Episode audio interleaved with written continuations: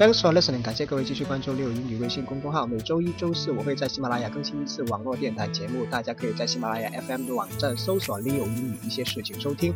今天我们学习的句子是 “Count me in”，Count me in，count，C O U N T，count，计算的意思。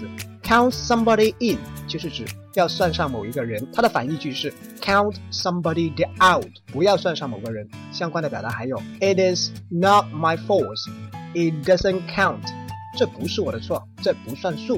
还有另外一个单词很重要，就是 count down，C O U N T D O W N，count down 倒计时。比如说 countdown begins，现在开始倒计时了。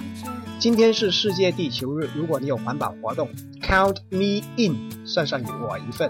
今天回复 count 这个单词，我们一起来看文章。